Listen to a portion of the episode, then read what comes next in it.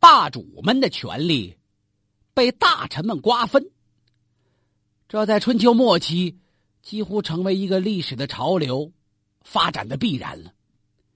您就拿晋国来说吧，晋国的那位霸主晋文公，他生前最担心的就是嫡庶之争。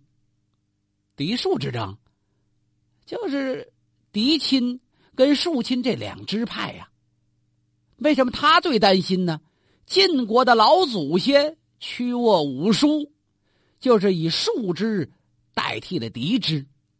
说白了，往上倒是一个祖宗的，那就是哥们儿两支儿，越到最后越成血仇。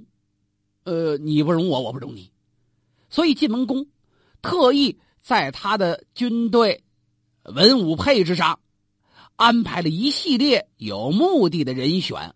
进行了一系列的改革，说白了就是剿灭跟抑制公族势力的发展。公族就是同宗的家族，甭管你是嫡系的、庶系的，没什么本事，你到边儿去吧。哎，给你好吃好喝好带上。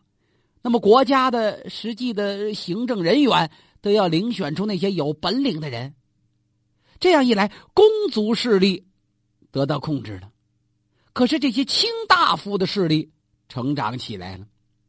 历史上有一种说法叫“六卿分政”啊，这六卿是怎么来的呀？卿就是指卿大夫，那些公子公孙没有管了晋国的大政。这六位外人是怎么回事这不是晋文公打仗打的吗？为了争霸，就得扩充军队呀。晋文公把军队扩为上中下三军，每个军有俩负责人，正副二手吧。那么这六位大臣，慢慢的发展他自己的家族势力，就成为著了名的六卿啊。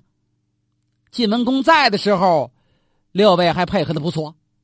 赶这位霸主一旦撒手而去，六卿的势力就开始突飞猛进的增长。赶到晋清宫的时候，就已经尾大不掉了。一直想削藩，想把他给拿下，已经没辙了。你想想，当时全国就晋国全境就分了十个县，有六个县的县长都这六卿的后代，那还不专权呢？他们在这各地方都有了实力，中央政权严重受到了威胁。那么卿族代替公族了。两种势力交替，实际呀是换汤没换药。公族存在过于壮大，就会侵犯宗族；那么这卿大夫家族要是过于的强盛，也饶不了国王啊。晋国就在这些前前后后的矛盾里左右摇摆着，离又离不开，甩也甩不掉。前门驱虎，是后门迎狼，你这多为难吧？又想保持这霸主的地位，实际已经被人家耻笑了。春秋中期以后，晋国的卿位一直就由十来个卿大夫家族轮流占据。这些卿大夫既是身居卿位，同时又统帅军队。咱们说过，春秋时期这个文武官分的不很清楚，出将入相嘛，都是一身兼着，又有政权，又有兵权。势力强大，欲望就膨胀，而这几位之间，所谓六卿，就是韩、魏、赵、范、中行、智氏这六家。这是六个姓啊，他们彼此利益扩大、膨胀程度不同，也有矛盾。到中晚期的时候，这六卿就失去了祖先在一起时那种弟兄之情。哎，协作配合，共同福保国君，这早忘了。就是谁家挣的多，谁家挣的少，就剩见面动刀子，列出来就打了。而恰恰这个时候，江南的吴国那位吴王阖闾要北上争霸，他不是要到中原看一看吗？他对中原霸主就很关注，他就问那位武圣人孙武先生：“晋之地有六卿分守。”那么这六卿当中，你看谁先灭亡，而谁能强大呀？孙武子想了想，国王，我看六卿之中，范氏中行氏先王。那你说这中行氏是怎么回事啊？这中行是就是说中间那行，行是古代军队的一个编制单位，分上中下三军吗？将于中行，就以之为姓了。这是六位元帅，他们两家肯定先灭亡啊。呃，其次呢，再次嘛，孙武子想想，那就得说是智士了。再往后，韩魏又次之，晋国将归于赵。嗯，这吴王阖闾觉得特别神奇。孙武子先生此刻不像军事家，像算命大师了啊！愿闻其详。孙武给分析，大王想，六卿之中。以范氏中行氏亩制最小，他那一亩地规格最小，定为一百六十步为一亩，而且养的人多，设的官多，那说明这一点地要出来这么多钱养活这么多的上司，所以他先亡。而智氏呢，定的是一亩为一百八十步，韩魏定为二百步，他们情况好些。只有人家赵家是二百四十步为一亩，这亩数大，可是还照着原来规定的数额收税，所以百姓富足，乐意扶助他。晋国故此当归赵氏也。同样的东西，一样的税赋制度，你那个亩数越小，老百姓受了吗？啊，善哉！吴王阖闾十分赞赏孙武的见解。这才叫厚爱其民，成就霸业呀！孙武不愧为武圣人，一个母制的大小就让他联系到厚爱其民、成就霸业，给这吴王阖闾上了一课。有什么必然的联系吗？当然有啊！最初的旧的田亩制度是百步为亩，百步就是一百平方啊，相当于当时对劳动者耕种的田亩数。是有限制的，那么亩制大意味着人均的实际耕种面积就大，相反呢，耕种面积就小。可是到了春秋末期，生产力要发展，为了适应农业经济的这个腾飞，晋国的六卿也都看明白了，所以他们把这个亩制改革了，有所扩大，但程度不一样。其中最保守的就是范氏跟中行氏。养着那么多的人，纳着那么多的税，而人均耕种面积小，上缴的又这么多，老百姓留下吃那点东西就越来越少，不得人心呢。孙武把土地制度跟民心向背联系起来，判断六卿兴亡的根源以及先后顺序。要我们今天看来，这不是算命，这是突出了经济基础的作用。具有高瞻远瞩的一种见解，应该说独具慧眼呐。真让孙武子给说对了。赵氏的那位领家人赵简子，在笼络自己的势力范围中，一直非常注重自己的食邑中的那些百姓。就他那封地里的老百姓活得怎么样？笼络人心。打败的时候回到故乡，自己在都城没地位，回老宅吧。到了封地以后，老百姓夹道欢迎，怎么回事啊？就是因为他对当地的百姓，对自己采邑内的民众特别的仁义，呃，轻赋税，鼓励农桑，所以大伙儿宁可在他最危难的时候，冒着跟公族作对，呃，身首异处，多危险，也得跟着他一块干。结果六卿争斗起来的时候，头一个淘汰的就是范氏。中行氏两家，赵氏家族强大，其余那五卿就嫉妒。正因为公族之间权力角逐、斗争残酷，才有赵氏孤儿那么一段悲惨的传奇呀。韩、赵、魏、智四卿联手，以智氏的族长就那位智伯作为领袖，四卿灭了二卿。本来是六家分晋，现在。变成四卿主政，就这四位也没断了打架。为什么？因为智伯的势力太大了。这四卿当中，智家最有钱，人最多，在朝里占着位置，说话的分量最重。其余三位起先跟他挺客气，后来这智伯狂妄的都找不着边儿了。公元前四百五十三年，有这么一天，智德哥把韩老弟、魏老弟都找来了，在他们家喝酒。喝着喝着，大概是酒上头了吧？这智伯说话可就不着边了啊！一会儿韩康子怎么样？魏桓子怎么样？您想想，这都同殿称臣，当着手下家人面前，他就开始数落。智伯的家宰劝他别这样。什么叫家宰呀？家宰就他们家大管家。你看国家的主宰就那丞相、宰相、宰相的嘛。那大家族的家宰呢，就是大管家了。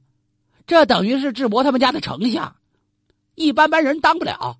哎呦，这家宰一看坏了，那我们这主人喝多了，哎，他一劲瞪着衣角，主公，呃，不要这么言语玩笑，呃，为难两位先生啊，呃，这样不好。呃，智博摆了摆手，瞪他一眼，你就就在边待着吧，你你知什么呀？我为难这二位兄弟怎么着啊？呃，我们都好啊。再一个，他，呃，你们俩敢为难我吗？嘿，借着酒劲儿，指鼻子就问，把这韩康子跟魏桓子问了一个面红耳赤，敢怒不敢言。俩人一赌气，就说胃疼，走了。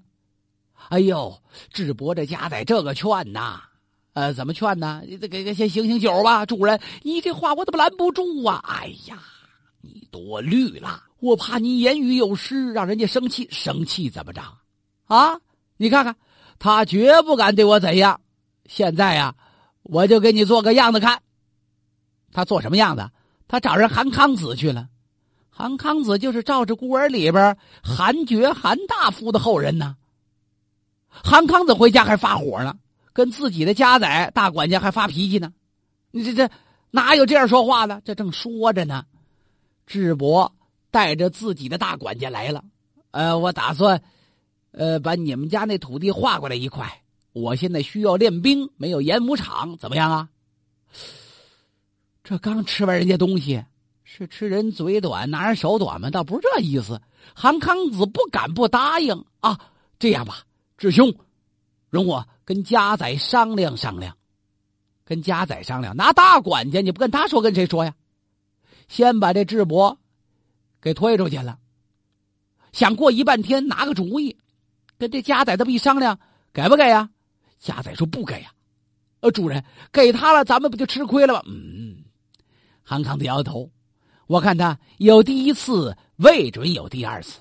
我先给他，也许他要上瘾了，他就不能光找我韩家一家要，这样。总有跟他发火动武之人啊！韩康子的大管家一听，一竖大拇指：“你看，您是主人吗？行，那给他吧。就这么拿着地图，带着户口，这一块地归了他了。带户口啊？要地皮干嘛呀？地皮上有多少人，得纳多少税，这是实惠。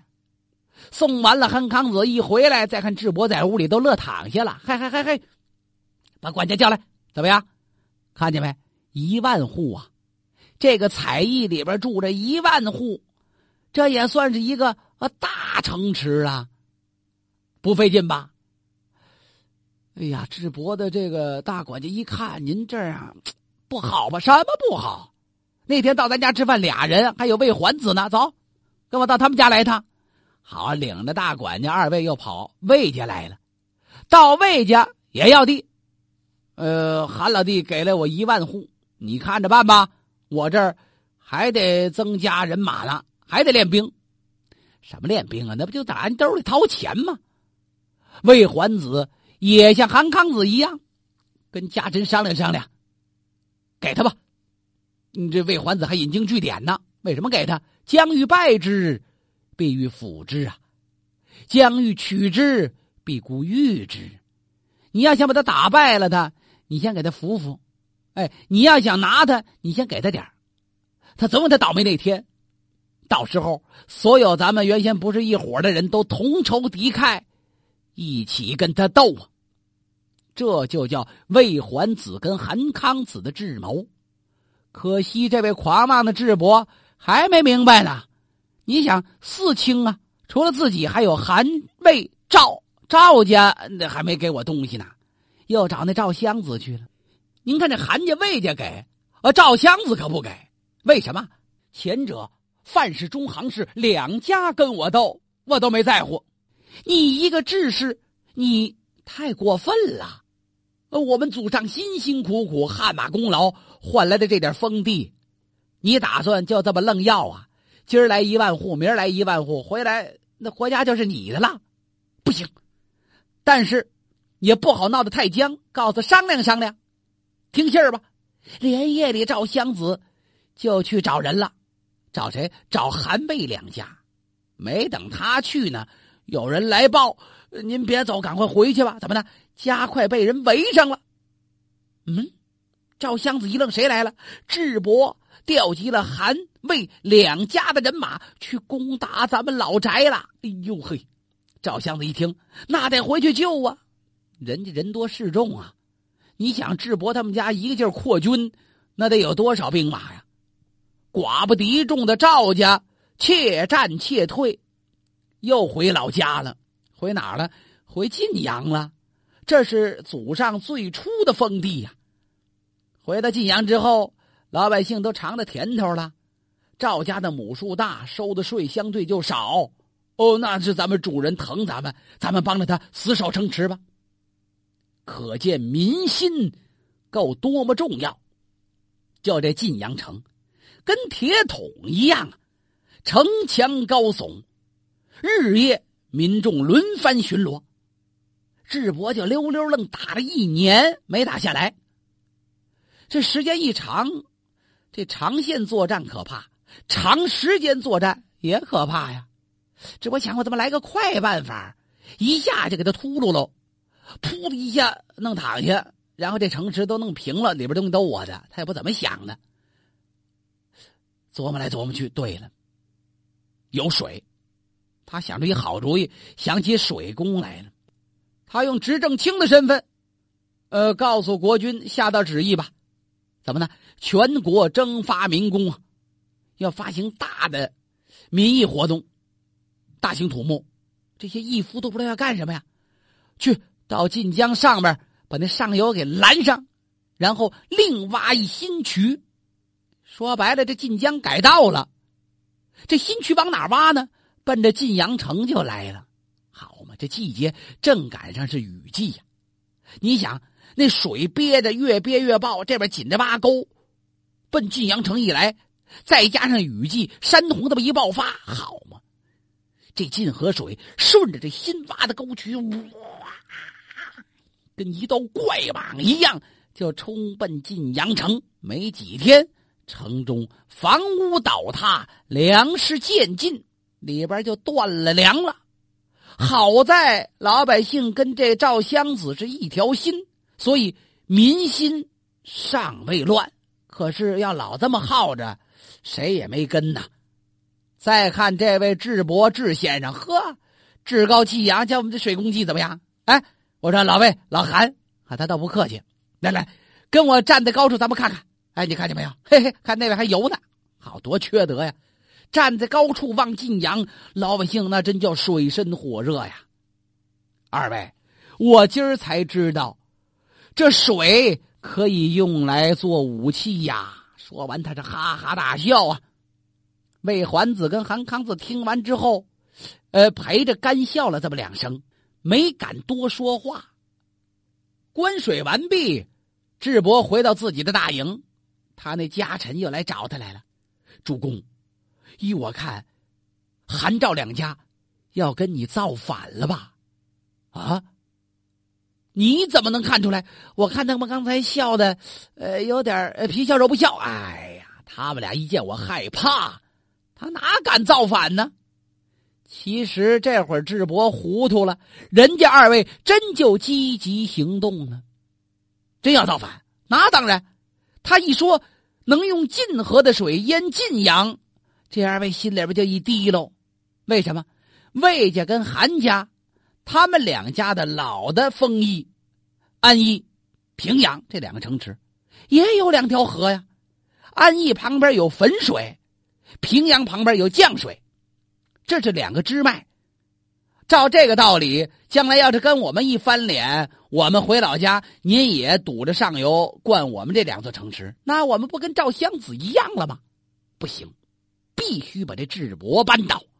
当天晚上，晋阳城中的赵襄子就派心腹偷偷用绳索坠下城来，悄悄的来到了韩魏的大帐，跟这二位主人见了面了。二位大夫。赵氏如被智伯所灭，恐怕接下来轮到的也是你们两家呀！这是我家主人让我捎给你们的话，还用赵襄子说吗？二位站在智伯后面的时候，都感觉到脊梁沟冒凉气了。现在赵襄子主动请盟，是一拍即合呀！就这样，当天夜里，三家缔结了盟誓。次日大半夜，赵襄子。带着兵马，豁出命去了。怎么呢？再困也就困死，淹的也差不离了。冲吧！哇啦一下，大概也是被水泡的，都给泡神经了。里边的老百姓眼珠都红了。城门这么一开，真像洪水泛滥一样，哇，倒出来了。他们来到了外边，这边韩魏两家就配合了。三军望起，这么一并，突然。猛攻智伯的大营，尤其生力军得往那晋河河堤上走。晋河堤坝上，智伯派着自己家的军队在那守着呢。韩魏两家早看完地势了，把冲着晋阳城那边给堵上，冲着智伯大营这面给他裂开。哇啦一下，水灌智伯的大营啊！好，智先生正睡觉呢，哇，脚里一凉，飘起来了。怎么的？水都进了床帐。没了身了，哎呀！站起来再想跑，哪跑啊？四面八方被韩赵魏三家给紧紧围住，活捉之后，被赵襄子咬牙切齿，是碎尸万段。回到了晋国都城，把智氏满门抄斩，一灭三族，还不解恨他。赵襄子把智伯那脑袋骨给改造改造，外边刷漆，里边铺云喽，干嘛当夜壶这么用？你想想，恨成什么样吧？这么一来，六卿执政的晋国变成了三卿执政。打这儿起，韩赵魏三家平分了智氏所有的土地跟户口。在公元前四百零三年，那位周天子周威烈王正式册封韩赵魏三家为三个正式的诸侯，晋国的国君可就架空了。没多久，干脆连国君也废了吧。就以公元前四百零三年三家分晋，标志的战国七雄局面逐步的形成。奴隶制的文明再也无法拦阻封建文明的建立。中国的春秋时代宣告终结。